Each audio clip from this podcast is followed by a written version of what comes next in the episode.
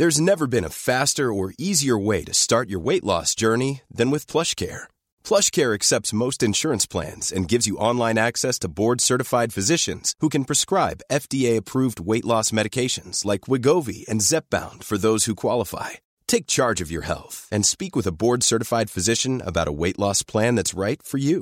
Get started today at plushcare.com slash weight loss. That's plushcare.com slash weight loss. plushcare.com slash weight loss.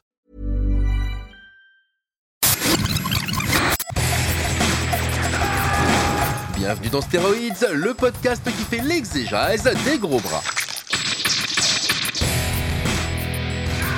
Avec Stéphane Moïsakis et Rafik Djoumi. Bienvenue dans ce nouvel épisode de Steroids le podcast. Je suis Stéphane Moïsakis et je suis avec Rafik Djoumi. Salut. Salut Stéphane. Pour parler de la momie. Alors attention. Enfin, un bon film. Voilà. Non, c'est pas ça. c'est- C'est-à-dire qu'en fait, on s'est dit, alors attends, parce qu'on a déjà fait euh, Congo, donc un grand film d'aventure, tu vois. Euh, et euh, on s'est dit, bah, il faudrait quand même qu'on parle, euh, tu vois. Indiana Jones, on l'a fait chez Spielberg, tu vois. Donc il faudrait quand même qu'on il parle de la aura pas de podcast Stephen Sommers, a priori. Ça sera de compliqué suite, parce que c'est ça, il faut préciser qu'on parle bien effectivement euh, avis aux jeunes. Hein. On parle pas de la momie avec euh, Tom Cruise, hein. on parle vraiment de la momie avec euh, Brendan Fraser, Ouais. Rachel Weisz Mm. et réalisé par Stephen Sommers. Quoi. Tout à fait. Qui aurait pu être avec Tom Cruise d'ailleurs. C'est vrai, c'est possible. Puisqu'il avait été envisagé à l'époque. Voilà. Donc, ma foi, euh, le Stephen Sommers de la bonne époque, euh, le système hollywoodien relativement de la bonne époque. Oui, oui. ça. Donc, euh, ce qui donne un, un film d'aventure euh, qui nous a beaucoup plu à l'époque. Une très bonne surprise, effectivement. Euh, on était, Succès, euh, enfin succès surprise aussi parce que comment dire. euh, C'était loin d'être gagné. Voilà, c'est ça. ouais. Mm. donc, euh, on va, tu vas tout nous dire parce qu'on sait que je sais que c'est ton film fétiche. N'est-ce pas? Euh, C'est tellement mon film fétiche que j'avais complètement oublié. euh, c'est en revenant euh, te voir que j'ai que j'ai réalisé que que j'avais interviewé Stephen Sommers pour la momie, pour la sortie de la momie, j'avais complètement zappé ça. Euh, et donc j'ai relu, euh, ça m'a ça m'a replongé euh, plus de 20 ans en arrière, là, un quart de siècle en arrière, ça fait tout bizarre. Euh, Qu'effectivement, donc ouais, nous avait nous avait très agréablement surpris. Euh, parce que même si on avait bien aimé euh, Un cri dans l'océan, euh, Deep Rising, C'est sorti euh, chez nous un an avant. Ouais, euh, mais on s'attendait pas à ce que aussi vite le mec fasse déjà un gros blockbuster parce que c'était quand même un budget bien conséquent la, la momie. Aussi euh, 80 millions de dollars, je crois, à l'époque. hein. aussi euh, simple et libre dans, dans, dans sa forme et puis surtout qui rend hommage en fait à tout un pan de cinéma. Voilà, de cinéma d'exploitation euh, de, avec lequel on avait grandi euh, gamin, quoi. Euh, c'est un film qui est bourré de, de, de, de citations, euh, dont certaines plus visibles que d'autres, quoi. Ouais, attends, rassure-moi, tu parles de la momie ou tu parles de, de la cri dans l'océan? Non, je parle de la momie. Ah, la momie, oui. Justement, à, à la suite d'un cri dans l'océan, on s'attendait pas forcément à, à, à ce virage-là, en fait. Donc ça, a- ça a été effectivement. Même si le surprise. ton, le ton est relativement similaire, euh, quand même. C'est-à-dire, c'est à la fois, horreur et, et comédie, oui. voilà, avec euh, une espèce d'humour tongue-in-cheek, euh, un petit peu ça. appuyé, euh, euh, des personnages euh, ouvertement, euh, comment dire, Caricaturaux, par voilà, ouais. c'est ça. Non, mais ouvertement aussi humoristique, euh, même s'ils ont badass, etc., Mm, etc. mm, Donc il y a- mm. il y, a un vrai. moi, je trouve que ça se suit. Ça se suit, mais mais mais on est on est plus dans du cinéma de- romantique d'aventure avec la momie. Là, on était quand même plus dans une catégorie film film d'horreur et de monstres avec un cri dans l'océan. Mais c'est vrai que euh, les deux se suivent, en, en tout cas assez assez logiquement. Donc J'imagine que beaucoup de gens qui nous écoutent ont vu La Momie, moins euh, sont, ont, ont pu, ont pu voir euh, Deep Rising, qui est un film tout à fait sympathique. C'est-à-dire que en fait, euh, ce qu'il faut dire, c'est que La Momie étant un succès, c'est devenu une franchise. Ouais. C'est un film qui, euh, qui a compté pour beaucoup euh, chez Universal. Il y a une attraction chez Universal Studios, Voilà. etc., etc. Et c'est un peu ce que, ce que Universal recherchait, puisque donc c'est un projet quand même euh, de longue euh, haleine, euh, qui en fait a été initié dès les années 80, euh, au départ sous la forme d'un petit budget, c'est-à-dire que de- pendant longtemps, bon, euh, on rappelle que Universal c'est historiquement le studio des monstres, puisque donc ils avaient ce qu'on appelle donc les fameux Universal Monsters dans les années 30, euh, qui ont été les Frankenstein, Dracula, Loup-garou euh, et autres. Et donc il y avait euh, à l'époque en 33, je crois que c'était la sortie de la momie. Ouais, 32. Euh, voilà. Donc euh, la, la, la momie fait partie de leur catalogue de, de, de monstres et ça faisait longtemps qu'ils voulaient euh, régénérer ce, ce, ce, ce, catalogue mais savaient pas forcément sous quelle forme le faire. Et donc dans les années euh, euh, 80 donc euh, pour le, ce couple de producteurs euh, euh, dont le, les noms ressemblent à une marque de whisky puisque c'est donc James Jax et Sean Daniel donc littéralement Jax et Daniel s'associent pour pour pour essayer de de renouveler cette franchise là à l'époque l'idée c'est de marcher sur les traces de Terminator euh, c'est-à-dire en gros d'une entité euh, qui avance euh, et qui détruit tout sur son passage et que, que rien ne peut arrêter quoi. Mais qui effectivement fait quand même référence beaucoup à, à l'ancien concept de la momie, c'est-à-dire ce truc qui se déplace lentement, et bosse avec Georges Romero là-dessus. Romero va finalement quitter le projet, et je crois que c'est Joe Dante qui va le remplacer un moment. Donc pareil, Dante, il a grandi avec les Universal Monsters, donc il est lui aussi euh, complètement dans l'idée de faire un film euh, entre guillemets à la euh, à l'ancienne, quoi. Et, et Universal met une limite à 10 millions de dollars de budget, hein, ça doit pas dépasser, donc ça reste un, un petit film d'horreur quelque part. Ce qui va vraiment changer la, la, la, dynamique, ça va être l'échec le, cinglant de, de Babe 2, euh, au milieu des années 90, milieu, fin, enfin, 98. C'est ça, ouais. Euh, où en gros, ça fait donc presque dix ans que ce projet Mommy ne, ne voit pas le jour, malgré des tas de de grands noms qui ont pu y être associés, mais toujours des grands noms associés à l'horreur. On a eu euh, Clive Barker aussi qui a bossé sur une version. Euh, on a eu euh, euh, Wes Craven, etc.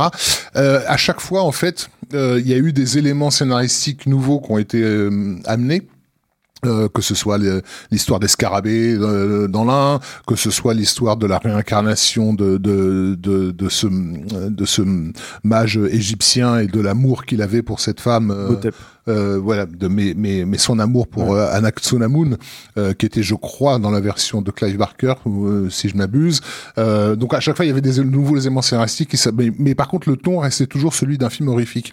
Et donc, fin des années 90, en fait, Universal se retrouve trouve un peu dans la mouise financière. Ils ont besoin de, de, taper un grand coup, de faire un blockbuster euh, estival, et, et c'est là où ils se disent prêts à changer de, de ton, je dirais, effectivement, à, à, donner une nouvelle forme au film, voire à augmenter son budget. Et c'est là où effectivement va débarquer euh, Stephen Sommers. C'est donc ce qu'il me racontait en, en, dans cette interview que j'ai relue euh, en venant de voir c'est qu'en fait euh, tout a été vraiment signé sur sa présentation. C'est-à-dire que lui, il était euh, hyper excité par justement l'idée de faire un film d'aventure romantique euh, au lieu d'un film d'horreur.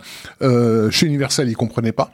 Euh, et donc, lors d'une réunion, il leur a littéralement mimé le film du début à la fin, euh, en faisant tous les personnages, en, en, courant, en sautant dans la pièce, enfin des trucs comme, tu n'en vois qu'à Hollywood. Et, et, il me disait qu'à la, fin, il était évidemment épuisé, il, il tenait plus debout, quoi.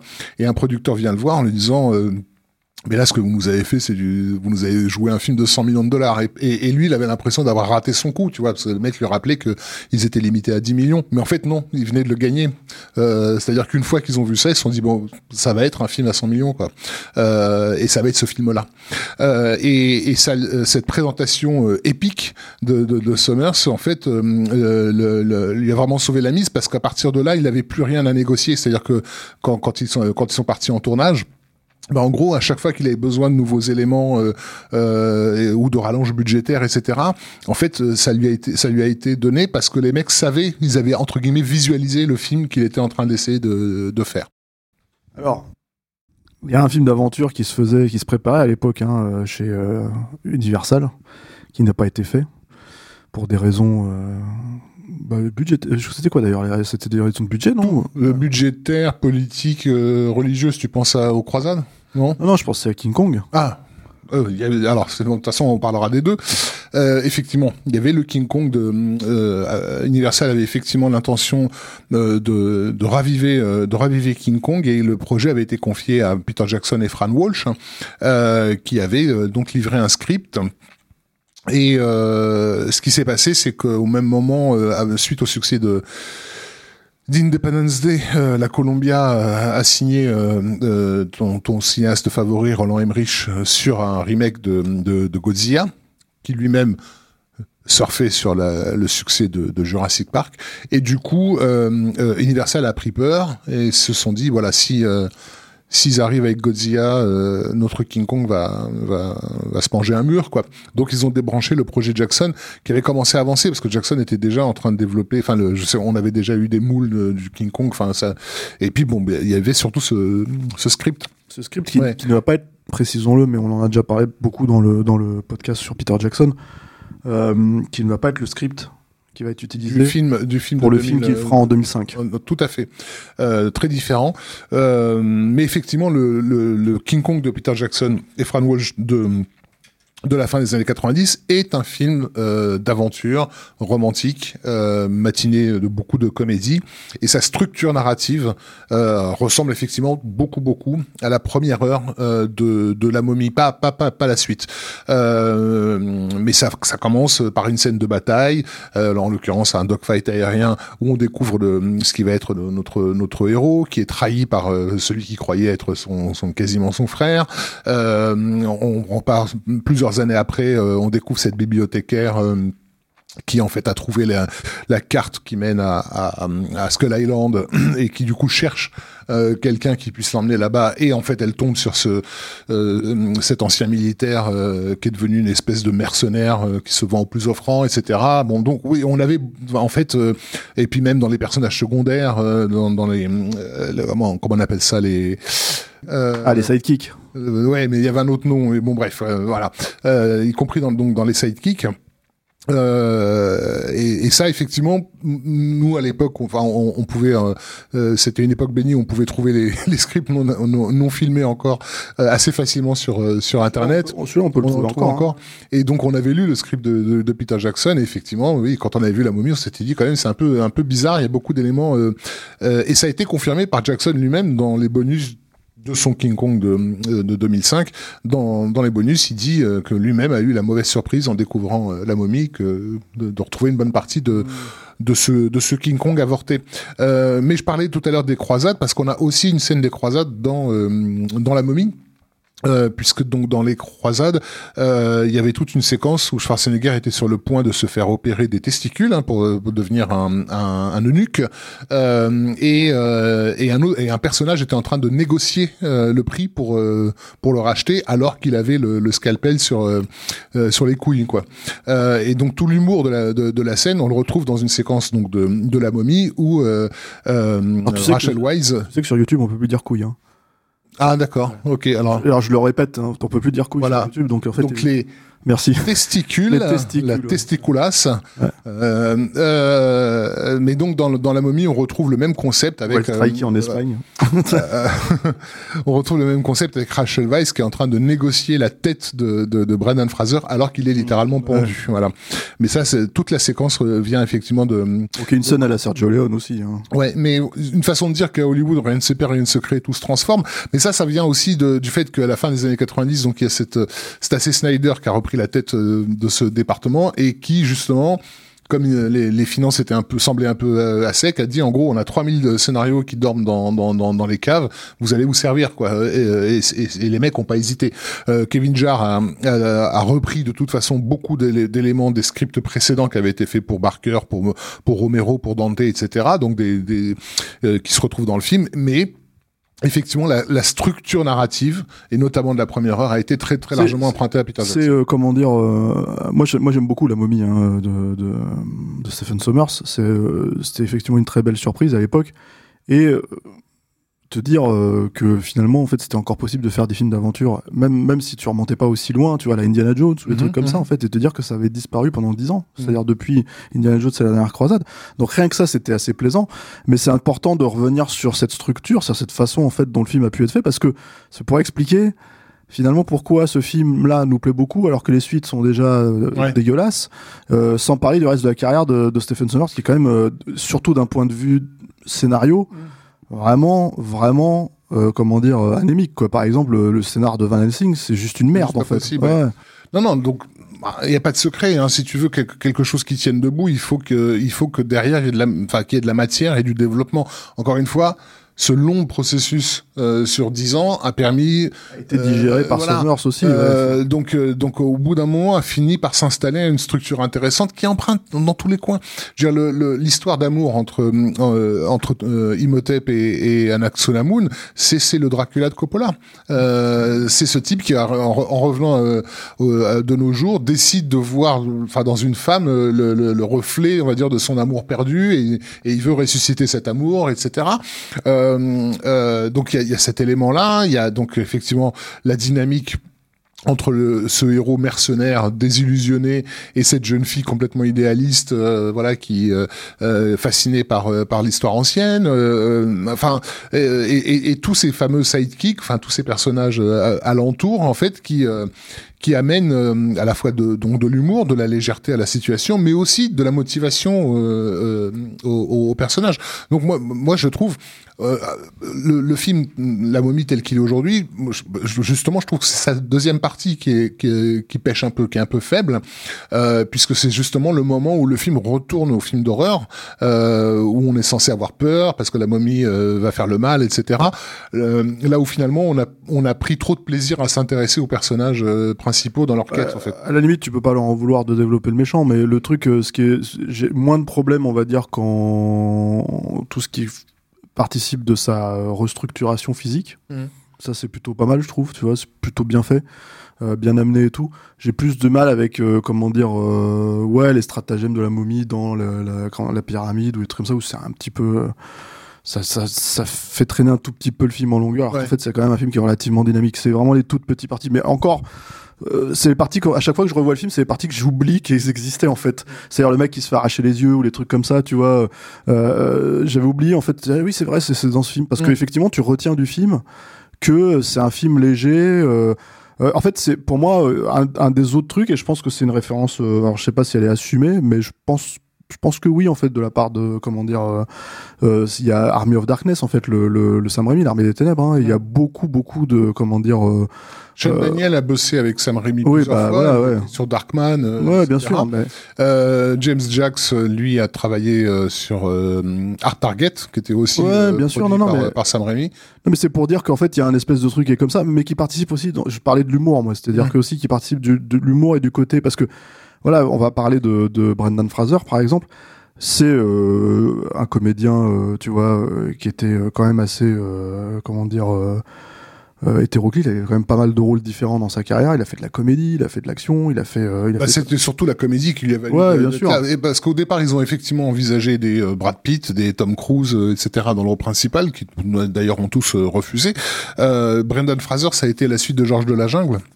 Euh, qui avait été un, succès, bah ouais, mais, mais, mais le truc en fait, c'est que avec Georges de la Jungle, c'est que comment dire, il joue un personnage ridicule, mais il joue un personnage ridicule au premier degré. Euh, C'est-à-dire que si tu si, si tu oublies que t'es dans une comédie, lui, il est quand même un beau Tarzan, beau gosse. euh, tu ouais, vois. Euh, Tu et- peux pas oublier que t'es dans une, enfin, tu peux pas oublier que t'es dans un film pour enfants surtout.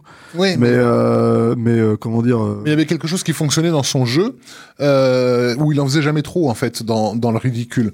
Et, et, et eux sont tout à fait conscients que s'ils veulent que le spectateur s'identifie à, à, à, à ces personnages, il faut que ce mercenaire soit un peu drôle euh, et en même temps euh, qu'il soit drôle en, euh, sans faire de clin d'œil au spectateur, en, en étant au contraire toujours. c'est euh, d'ailleurs la distinction, euh, euh, comment dire, ce que je trouve vraiment intéressant, c'est que on pourrait rapprocher la momie et le ton de la momie. euh, et d'ailleurs, je pense qu'il y a pas mal de gens qui se sont pas gênés euh, parmi les geeks cinéphiles et tout, de Joss Whedon ou des mecs comme ça, si tu veux, parce que justement, il y a une façon de désamorcer euh, l'action par l'humour. Ceci étant dit, Mm. comme tu l'as dit, il n'y a pas ce clin d'œil justement. il n'y a pas de clin d'œil. C'est un truc ouais. qui est purement toujours d'un truc de situation, quoi. Et c'est un film qui est fait de l'intérieur, c'est-à-dire c'est pareil dans l'interview que j'avais faite à l'époque, on a beaucoup parlé de des souvenirs d'enfance.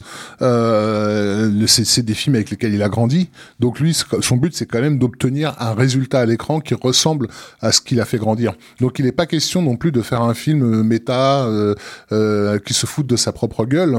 Euh, Exactement, c'est ça, c'est la grosse distinction en fait Mm. entre euh, parce que moi je me souviens euh, euh, je me souviens par exemple et j'aimerais bien savoir si les gens qui ont écrit ce genre de conneries en fait euh, continuent à le penser aujourd'hui quoi euh, 25 millions de films après quoi mais euh, je me souviens que comment dire euh, à l'époque de d'Avengers par exemple on te parlait de Indiana Jones euh, euh, enfin de, de, de des aventuriers de l'Arche perdue tu vois non c'était euh, euh, Les Gardiens de la Galaxie. Et ouais, enfin, Ouais. Euh, Ouais. ce que je veux dire par là, si tu veux, c'est qu'en fait les mecs te parlaient de ça en disant c'est un grand film d'aventure et il y avait déjà ce type d'humour dans et c'est pas vrai en fait. Non. C'est-à-dire c'est pas il y a, il y a une différence effectivement entre la façon dont tu t'adresses aux situations qui sont dans un film et la façon dont tu t'adresses aux spectateurs vis-à-vis des situations en fait genre eh ça marche ça, ça, ça marche pas mais on s'en fout alors que c'est pas ça en fait c'est pas ce que le film dit au contraire quoi au Le- contraire il cherche à te, à te crédibiliser la, la momie Le- il te cherche à crédibiliser la menace L'humour, euh, l'humour, il est dans certaines situations, il est dans certains excès euh, scéniques. Euh, le personnage donc de Rick, euh, joué par Brandon Fraser, il fait rire. Pourquoi? Bah, Il fait rire parce que quand euh, quand la nana est tranquillement sur le, le pont du navire euh, en train de boire son thé, lui il arrive et il balance son sac de flingue euh, comme un comme un gros bourrin, toi, parce que c'est un bourrin, c'est un mercenaire. Et, et donc le ridicule de la situation te fait sourire. Mais lui, il est il est pas en train de déconner. Euh, il, il est premier degré. À aucun moment tu doutes dans le film qu'ils sont en danger, qu'ils peuvent mourir, même si euh, évidemment c'est un film familial, ils vont pas mourir, mais enfin en tout cas ils sont réellement en danger. Euh, et puis surtout la momie, c'est-à-dire le le- le- l'antagoniste n'est jamais ridicule. Euh, Sa motivation. En tout cas, dans le premier. amour perdu. Dans le premier, ouais, oui, ouais. non, non, bien sûr. Mais ce qui, fait- ce qui fait la réussite du film, c'est cet équilibre-là, effectivement, entre le comique de la situation et le, le, le, le premier degré de, de, de l'aventure. Et à tout prendre, il y a aussi l'idée que, en fait, si- si on- ça, ça ne concerne pas uniquement que le personnage de Rick, hein, mais justement, il y a des fois un petit peu de comédie visuelle, quoi. C'est-à-dire Oui. que voilà, il y a cette scène, Bah, par exemple, la avec. euh, bibliothèque, ouais. exactement, en fait, où elle se retrouve au milieu avec son échelle, et t'as quand même un truc, il faut la, enfin, en fait, pour vouloir, pour vouloir écrire un gag comme ça, et en fait, d'un seul coup, tu sais que tu vas devoir le tourner, quoi. Et en fait, mine de rien, c'est, c'est, c'est pas un, facile ga- à un faire, gag quoi. de cartoon où effectivement toutes les bibliothèques tombent les- comme, comme des dominos. euh, Parce qu'elle est coincée, en fait, entre les Ah. deux, entre les deux avec sa pour te quoi. montrer que c'est quand même c'est quand même une geek la nana euh, elle est quand même mala- maladroite euh, tout en étant à la fois euh, très intelligente et très très enthousiasmante euh, et, et- et c'est con mais ça te fait aimer le personnage euh, ce, ce genre de choses en fait. Tu, tu la kiffes la nana. Tu te dis mais elle part dans une aventure qui la dépasse complètement alors qu'elle est même pas fichue de tenir sur une échelle dans une bibliothèque et c'est ça qui est bien. Euh, donc tu, tu te retrouves investi.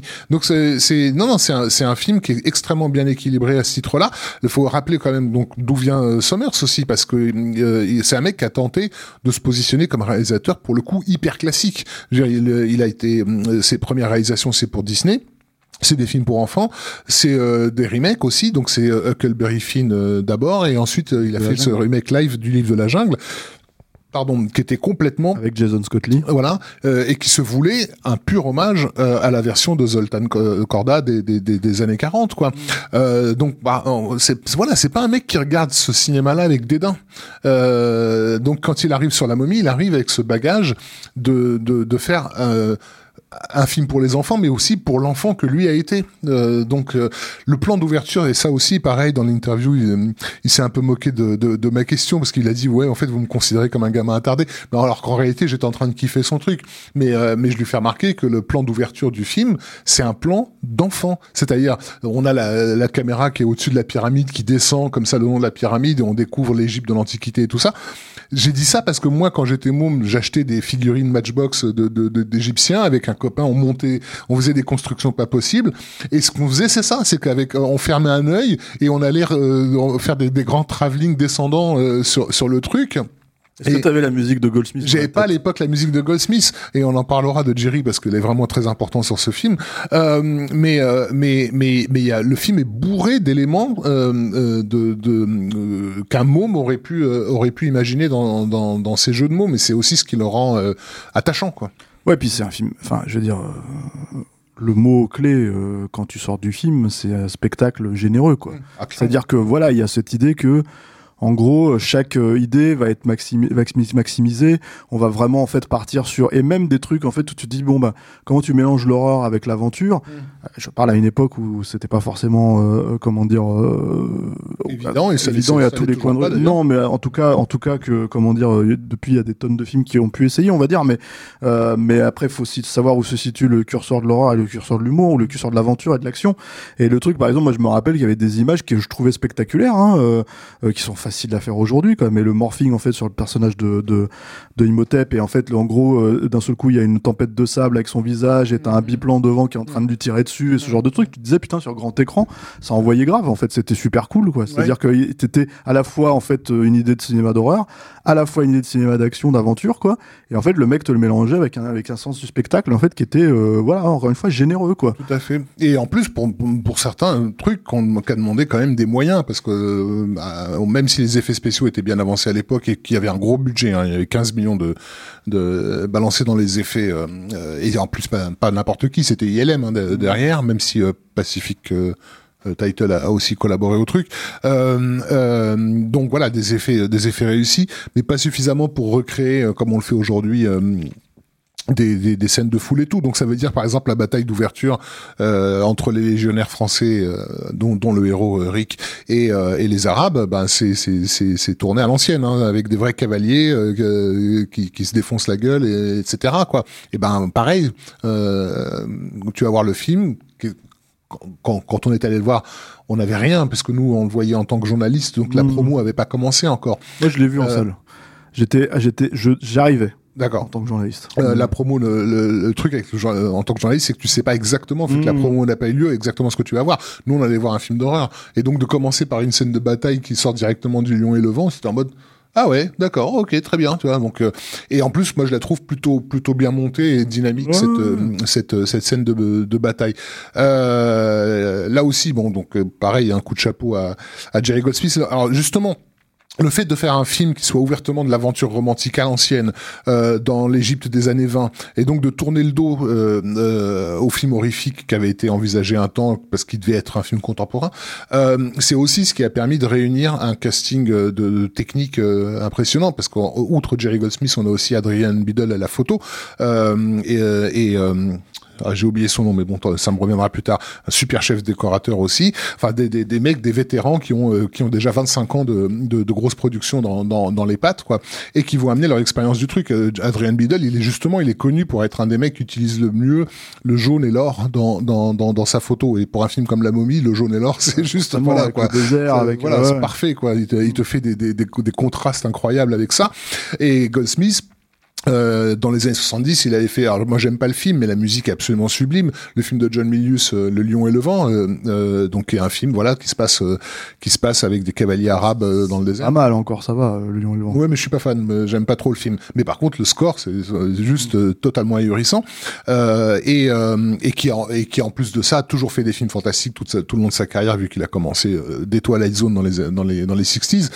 donc qui, qui est capable on a claquement de doigts de passer de l'ambiance Laurence d'Arabie euh, à, celle d'un pur film d'horreur, tu vois, en, un accord. Et ça, pareil, la première heure euh, musicale de la momie, c'est un, c'est un roller coaster, quoi. Enfin, euh, que ce soit en disque ou en regardant le film, enfin, je veux dire, tu te dis, mais, mais où il va chercher tout ça? Enfin, il a, en plus, moi, il a produit un, un, score complètement dingue. Quoi. Et je, je trouve en fait qu'il vend aussi certaines, j'ai pas des facilités parce que c'est pas ça le terme, mais en fait, euh, je pense que sans la musique de Goldsmith, par exemple sur le prologue, mm. sans euh, pour arriver à unifier en fait, en gros, euh, toutes ces informations aussi rapidement et tout, même musicalement en fait, tu vois, je trouve que c'est, comment dire, s'il n'y avait pas ça, il y aurait moins de souffle épique. Oui, bien sûr, parce que le prologue effectivement commence par un côté péplum avec ce plan d'ouverture d'aimant. Ensuite, on passe, pardon au côté intimiste avec Imhotep qui s'apprête à, à, consommer cet amour interdit euh, et au moment où il est arrêté euh, transféré dans la cité euh, euh, comment s'appelle la cité d'ailleurs euh, Bref, je sais plus.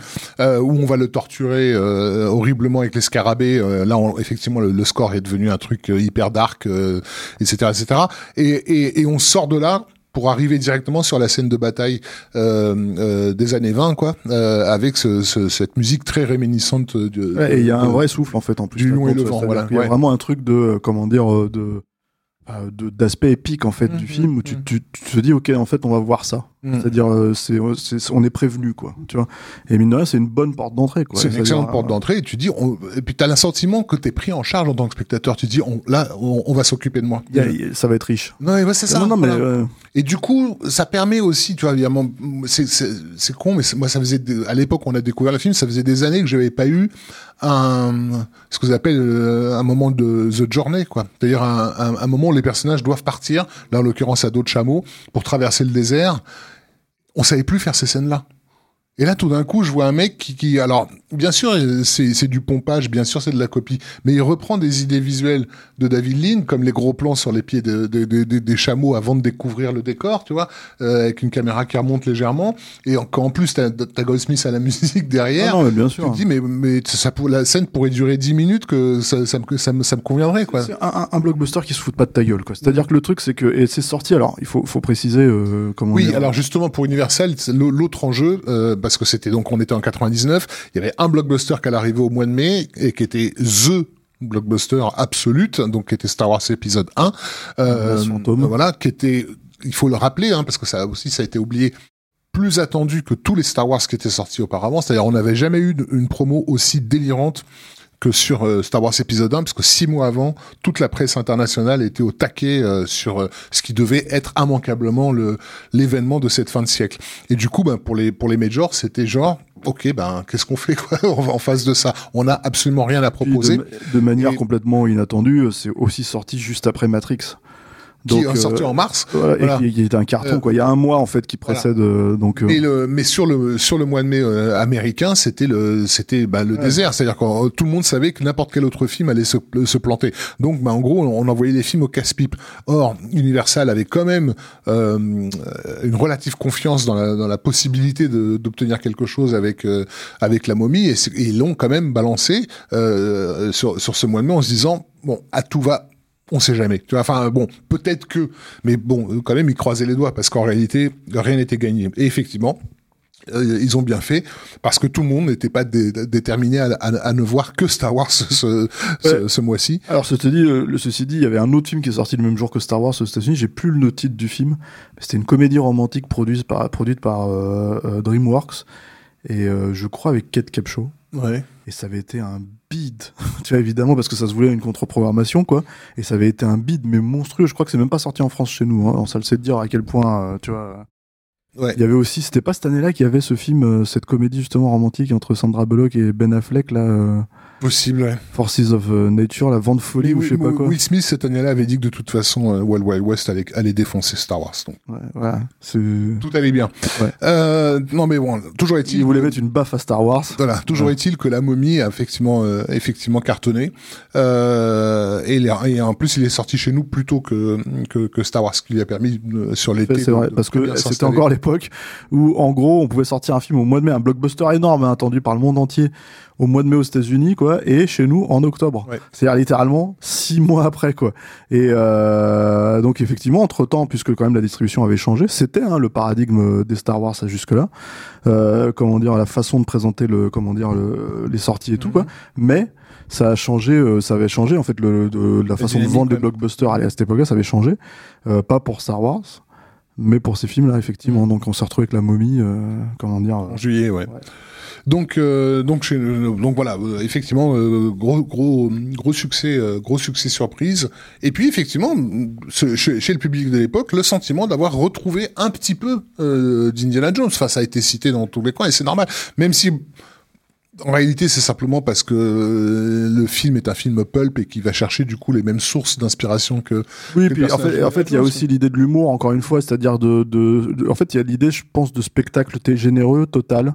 Parce que nous, on peut regarder effectivement les Indiana Jones comme des œuvres de cinéma pures euh, et, euh, et vraiment les, les, les, comment dire, les analyser sous cet angle-là, quoi.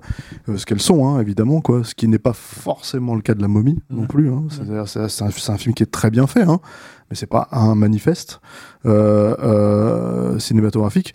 Mais bon, pour le grand public, euh, alors évidemment que je pense qu'il y en a quand même qui préfèrent Indiana Jones à, à la momie, quoi. Pour le grand public, c'était tout simplement le nouveau Indiana Jones au moment où ça sortait, et ça a fait tout à fait le job, quoi. Mm. Un peu plus que les suites.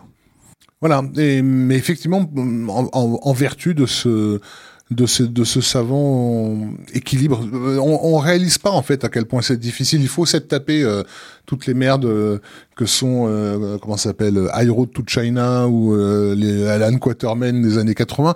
Non, mais pour comprendre à quel- que c'est super compliqué de faire. High Road to China, c'était quoi? C'est les aventuriers du bout du monde. Ouais, c'est ça, les C'est aventures avec Tom du monde Selleck. en français. Ouais, C'est le, le, le film que, que Tom Selleck a essayé de faire pour avoir son Indiana Jones à lui quand ça, il s'est fait voilà, euh, voilà.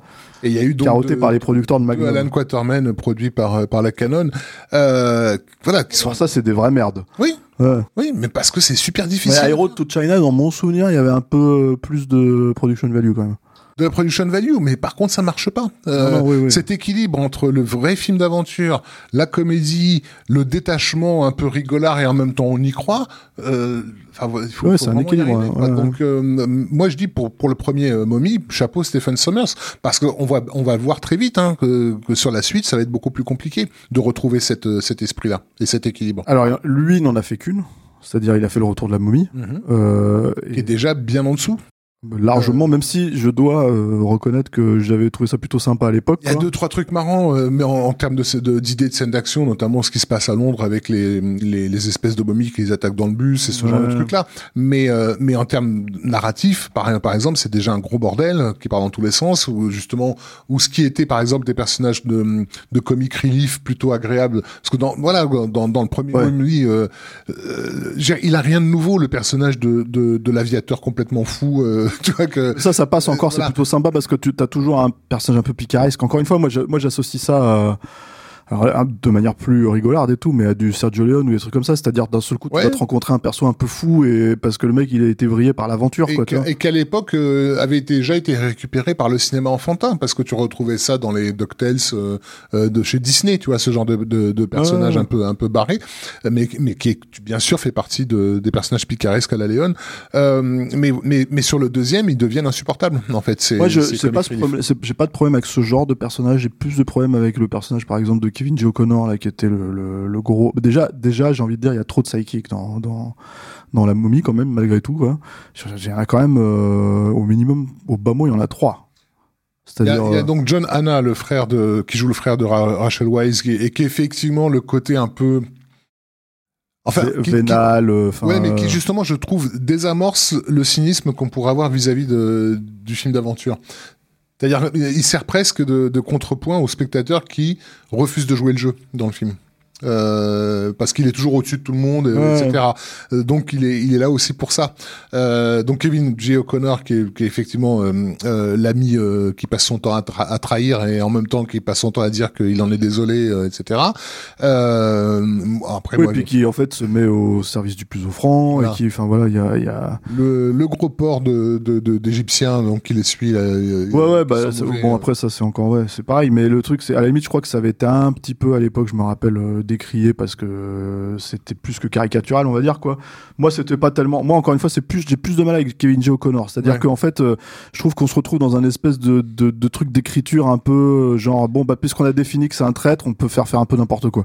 Et, sûr. euh, Mais- et puis il est surtout, on- tu sens qu'il a été placé là surtout pour pour enchaîner les punchlines avec euh, avec le héros. Oui, et, et en fait, le truc, c'est que c'est euh, pas le meilleur acteur du monde. Mm. Hein, faut le dire quand même, même si euh, Stephen Sommers serait pas d'accord, quoi, parce qu'il l'a casté un peu partout, quoi. Il était déjà dans et dans, Dans un Un emploi similaire, dans un cri dans l'océan, quoi. Euh, donc c'est pas le meilleur acteur du monde, c'est pas le mec, je trouve, qui a le meilleur timing comique. Donc ouais, c'est un des trucs où je trouve un petit peu irritant et vieillot années 90 en Mm. fait, si tu veux, euh, euh, quand je revois le film, quoi. Après, ça reste une portion euh, congrue, hein. C'est pas, c'est Alors pas moi, très, celui très, que je trouve pas toujours tout à fait à sa place. Ça, ça peut paraître curieux, c'est Arnold Vosloo euh, qui joue donc la momie. Euh, qui- Vosso, c'est pas Laurence Olivier. Hein. Faut le dire quoi. euh, c'est clair. Euh, donc, comme je l'ai dit, euh, euh, Daniels, non, Jax avait produit Art Target, hein, donc ça, Ouais. ça vient, ça, ça vient de là. Mais en même temps, j'ai rien à lui reprocher parce que il le, il le joue sur le ton avec lequel il fallait le jouer. Euh, c'est une momie sérieuse qui croit à ce qu'elle fait euh, et en plus qui a une forme de noblesse, on va dire, euh, à le déplacer euh, au regard de sa de sa structure. en fait, Ouais. le problème, c'est peut-être que c'est pas. En fait, il a pas assez travaillé le langage corporel du personnage. Ouais, je trouve ouais. c'est surtout ça le truc, c'est-à-dire qu'en gros, comme c'est un personnage qui est quasiment muet, et en fait, tout passe par sa présence. Et euh, euh, euh, comment dire, euh, c'est un mec qui est grand, qui est musclé, qui est, enfin, tout ça, etc., etc. Donc en fait, il a, il a une garde-robe imposante et tout. Donc tu pourrais te dire que voilà, il aurait travaillé un peu plus son langage corporel pour imposer tout ça Mm. et être euh, voilà ça aurait été mais je pense qu'il n'a pas été forcément d'ailleurs euh, parce que c'est aussi les limites euh, de réalisateur Stephen Sommers hein, c'est-à-dire qu'en gros et on les verra mais bien plus tard avec enfin dès qu'on va lui jeter du pognon à la gueule ça va ça va devenir un enfer hein, son cinéma quoi. Et euh, et le truc c'est que c'est pas un réalisateur c'est un réalisateur qui compense en fait Stephen Sommers. C'est pas un réalisateur qui réfléchit automatiquement à tous les éléments qu'il aura. Alors jusque là il a optimisé à mort un budget mais pour autant, c'est pas un type qui, je pense, réfléchit vraiment au- à la façon dont euh, il va diriger des comédiens indifféremment en fait. C'est-à-dire que tu parlais de, de dans l'écriture, on voit la distinction entre John Hanna et euh, comment il s'appelle euh, Kevin J. O'Connor ou l'Égyptien. Euh, je, je trouve dans les jeux tout ça pas tant que ça en fait, si tu veux. C'est-à-dire que dans la façon dont ils sont dirigés ouais. quoi. Et en même temps, en tout cas à l'époque de la momie, il te dit que qu'il s'est énormément préparé, et euh, je veux bien le croire, parce que c'est quand même un, Ah non non mais ça gros oui. budget, euh, justement pour euh, parce qu'il il voulait sur le plateau n'être présent que pour les comédiens et ne plus avoir euh, à se préoccuper de, de, de l'infrastructure compliquée euh, du film, dont, dont on rappelle qu'une partie a réellement été tournée dans, au Maghreb, alors pas en Égypte parce qu'à l'époque il y avait trop de bordel euh, politique, et ils ont tourné à, à Marrakech, euh, mais ils ont vraiment été, été dans le désert, euh, enfin il y a vraiment eu des Ouais, que le film soit préparé, euh, que en fait il en donne plus que son budget, etc. Ça, il y a pas de souci, tout est là. Euh, moi, je parlais vraiment en fait de l'idée que, bah, tu vois, enfin, euh, je te parlais de la scène en fait avec le plan, euh, le plan de la, comment dire, de de la tempête de sable avec le visage de, Mhm. d'Imhotep qui apparaît dedans. Quand c'est les effets spéciaux, ça fonctionne très bien. Quand c'est lui qui est en train de mimer la scène, c'est un peu moins efficace. On va dire quand tu vois Wouzlou en train de le faire, quoi, qu'il est en train de hurler avec la gueule ouverte, quoi c'est voilà c'est ça que je parle en fait c'est-à-dire je pense qu'il lui manque ce, ce travail sur le langage corporel et je pense pas qu'il ait été dirigé dans ce sens-là non plus quoi enfin en tout cas il aurait pu être plus euh, comment dire euh, Les impériales. ouais opératique dans son fonctionnement c'est-à-dire en faire tu vois euh, c'est un mauvais exemple parce que évidemment qu'il n'aurait pas joué ce rôle-là mais en fait t'as envie de le pousser dans des dans des retranchements à la Nicolas Cage en fait t'as envie de lui faire faire prendre des partis pris en fait si tu veux un peu plus Nico. ouais, Ouais. Dantesque en fait si tu veux parce que je pense que ça ça pouvait coller avec le personnage vu qu'il ne parle pas. Tu vois c'est c'est à dire que c'était sa façon de s'exprimer et du coup de connecter avec le spectateur mais je pense que c'est ça hein. je pense qu'à la fin c'est la connexion avec le spectateur qui est peut-être un petit peu perdu quoi avec Oui. ce personnage là quoi Avec euh, Voslo. et d'ailleurs en fait le problème c'est que dans la suite il est ridicule hein. c'est à dire que pour le coup euh, bah tu vois juste un mec en pagne quoi tu vois en froc avec un truc et tout euh, ouvert quoi t'as la chemise ouverte tu vois enfin euh, en robe de chambre qui descend jusqu'en bas là. et et ouais je trouve enfin je trouve qu'il se fait totalement éclipser et bon il- d'ailleurs d'ailleurs en fait l'idée j'ai l'impression que c'était un peu dans leur obligation dans leur obligation ils se sont dit bon on va le faire revenir ça c'était aussi le problème du retour de la momie c'est que ça répétait quand même beaucoup de choses du premier Tout en essayant de lancer une, une sous-franchise, puisqu'on rappelle qu'ils ont lancé le Roi Scorpion. On a fait un épisode avec Julien sur le roi scorpion, donc Mhm. on en parle. On s'est dit quand même que si on a fait le roi scorpion, on peut faire la momie, faut pas déconner quoi. Mais euh, mais euh, et puis euh, il y a bah, c'était Jet Li dans le troisième, mais bon là il y a déjà Stephen Sommers avait déjà C'est déjà parti. ouais il était déjà il avait déjà rendu les âmes, c'est Rob Cohen, Non, non, mais bon. le grand Rob Cohen. Après, il est évident que, que, que Summers a montré euh, justement le- les limites de l'exercice avec euh, avec Van Helsing, dans lequel tu reconnais en fait euh, tristement le mec de la momie dans beaucoup de tentatives, mais qui, qui foirent euh, systématiquement les unes après les autres. Quoi.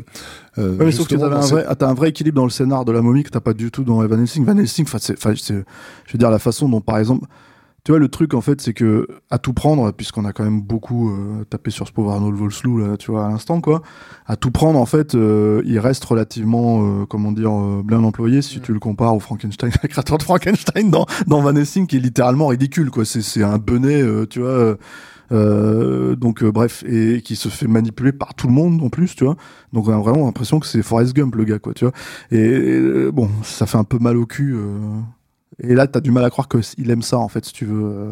Mais le- Mais d'ailleurs, Van Helsing, ça se resituait dans la, dans la, dans la, Ah, dans, dans, dans cette foulée-là, en fait, de l'idée de, ré- de, ré- évidemment. de réinventer les, les, Une fois, les que, une fois que Summers leur a montré qu'il avait la capacité de, de, de régénérer une franchise pas simple euh, comme celle de, comme celle de la momie, évidemment qu'ils lui ont filé tous les Universal Monsters d'un coup. Euh, un budget monstrueux, c'était le Ouais. plus du double de la momie, euh, Euh, Van Helsing. hein. La momie était censée ouvrir la porte justement à, à 10 ans minimum de, de, de Universal Monsters rebooté. Hein, donc, euh, mais bon, euh, là, il aurait fallu Il les a tous niqués d'un coup.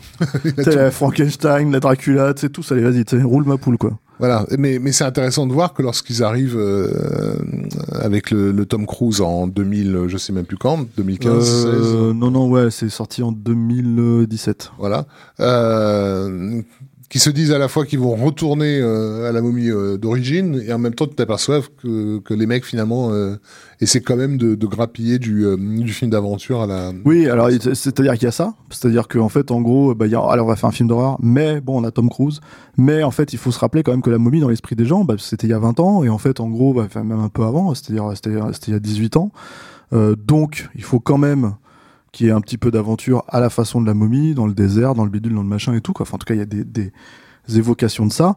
Et puis t'as au milieu Tom Cruise qui se dit euh, bah, je vais faire une scène à la Mission Impossible, je vais faire une, un- comment dire, une chute d'avion en zéro gravité et roule ma poule, tu vois. Et, et, et là tu te dis bon bah en fait vous avez, il y, a- il y avait pas une seule, il y avait pas un seul capitaine sur cette affaire quoi. Et euh, c'était censé effectivement lancer euh, le dark universe de, de comment dire d'Universal quoi. Et il y a une très belle photo avec tous les comédiens euh, qui devaient euh, interpréter euh, bah, l'homme invisible, Dracula. euh, non, Dracula, c'était peut-être déjà fait, je sais plus. Enfin bref, il y avait, euh, il y avait euh, la momie, tout ça, etc. Enfin, il y avait pas la momie, mais euh, pardon, ça c'était avec Tom Cruise. Mais- de l'opéra, le loup-garou. Ou non, le loup-garou, ouais, mais je crois qu'il y avait Javier Bardem, il y avait Johnny Depp, enfin tous ces mecs-là, quoi. Et tu fais, mais. Hmm. Où sont ces films, quoi C'est étonnant, tu vois.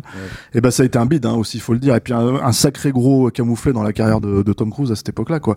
Euh, et une manière de absolument pas relancer. Mais aujourd'hui, en fait, au stade où on en est, et d'ailleurs, euh, Brendan Fraser qui est en train de refaire un retour en ce moment avec The Whale, euh, qui est quand même sorti de plein d'années de dépression, qui, euh, comment dire, euh, a l'air de reprendre du poil de la bête et surtout, encore une fois, physiquement, même s'il est encore bien empâté, euh, il a l'air de revenir à un poids de forme un peu plus, euh, comment dire, euh, euh, raisonnable pour ce genre de film.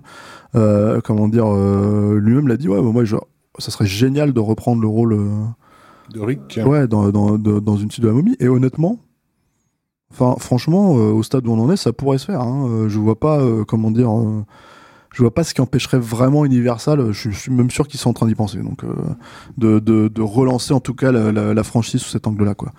Donc, euh, donc voilà. Est-ce qu'on a des choses à rajouter sur la momie Non, on va euh, pas dire euh, que c'est bien, que rematez-le. Euh, si vous avez entre, entre temps, si vous avez eu des gosses, n'oubliez pas de, de transmettre, parce que moi c'est un truc qui me fait vraiment de la peine que je constate régulièrement, c'est que euh, dans notre génération, il y a beaucoup beaucoup de parents qui ne montrent pas euh, aux, aux enfants les films avec lesquels ils ont grandi. Et ça, je comprends pas. Euh, je me dis que t'as- kiffé un film quand t'étais jeune, tu le montres à, te- à ton fils ou à ta fille, quoi. C'est, c'est, y a rien de plus naturel. Donc voilà, si vous avez vu La Momie euh, lorsque vous aviez euh, 8 ou, ou 10 ans, ben, et que vous Surtout avez que c'est un, film, c'est un film qui est plutôt, euh, comment dire, enfin, qui, qui, ouais, qui a, qui a- qui a, euh, aujourd'hui, la, la génération qui a pu avoir 10 ans à l'époque, c'est des gens qui ont 30, 35 ans. Oui, c'est ça. qui- Et voilà, qui, euh, qui euh, et moi, je sais qu'il y a des gens qui aiment bien, euh, qui aiment beaucoup vraiment Non, le film, qui quoi. aime le film, oui, mais je dis, euh, j'ai constaté dans mon environnement proche Ouais. qu'il n'y avait pas de transmission. Euh, quand j'ai, montré la tout le monde momie- se rappelle du retour de la momie. j'ai montré la momie à à des, à des enfants euh, dans un ciné-club que j'ai organisé euh, chez moi. Euh, et, euh, et je recevais des SMS des parents qui me disaient ah trop génial la momie c'est super je l'ai vu quand j'avais tel âge et tout ça et moi de me dire bah oui mais pourquoi tu le montres pas à ton, à ton gamin quoi? Pourquoi est-ce que tu attends que ce soit moi qui fasse une séance pour leur Je pense montrer qu'ils se rappellent du retour de la momie. et, euh, et, et y aura ont- Scorpion, et- peut-être. et ils ont kiffé et, et ils ont kiffé le, le film tient la route euh, fonctionne et, euh, et et je trouve qu'il a effectivement le bon ton. Euh, il, a, il arrivait pile au, au bon moment déjà historiquement, mais aussi il arrivait au bon moment au niveau du ton qu'il emploie, c'est-à-dire d'être léger, de pas se prendre au sérieux et sans jamais oublier de tout ce qu'il doit au cinéma du passé, quoi. En tout cas, sans jamais le trahir. Et ça- sans, sans le trahir. oui. Bon, très bien. Très bien. Ouais, donc revoyez la momie. Merci Rafik. Merci Steph. Merci Alain, merci à la technique. Merci Alain. Merci, messieurs. Voilà. Et euh, merci à tous en fait qui nous suivez. Donc euh, pour nous suivre, c'est toujours la même chose, hein, Twitter, euh, Instagram, euh, tout le tralala. Euh, pour nous soutenir, c'est Kiss Kiss Bang Bang, c'est Tipeee. Euh, Il y a encore Patreon, hein, là il me semble, mais Tout à fait. c'est dans un coin quoi.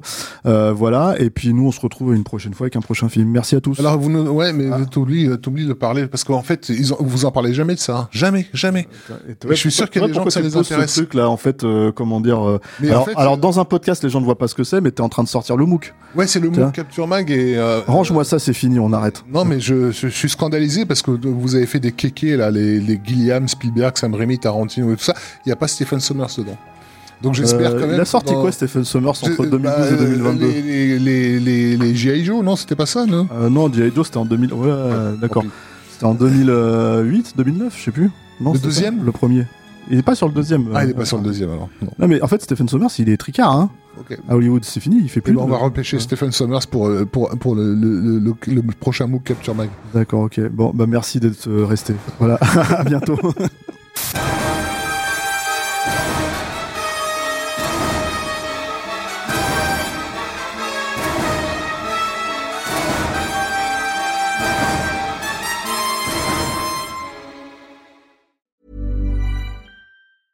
Planning for your next trip? Elevate your travel style with Quince. Quince has all the jet setting essentials you'll want for your next getaway, like European linen, premium luggage options, buttery soft Italian leather bags, and so much more. And is all priced at 50 to 80% less than similar brands. Plus, Quince only works with factories that use safe and ethical manufacturing practices.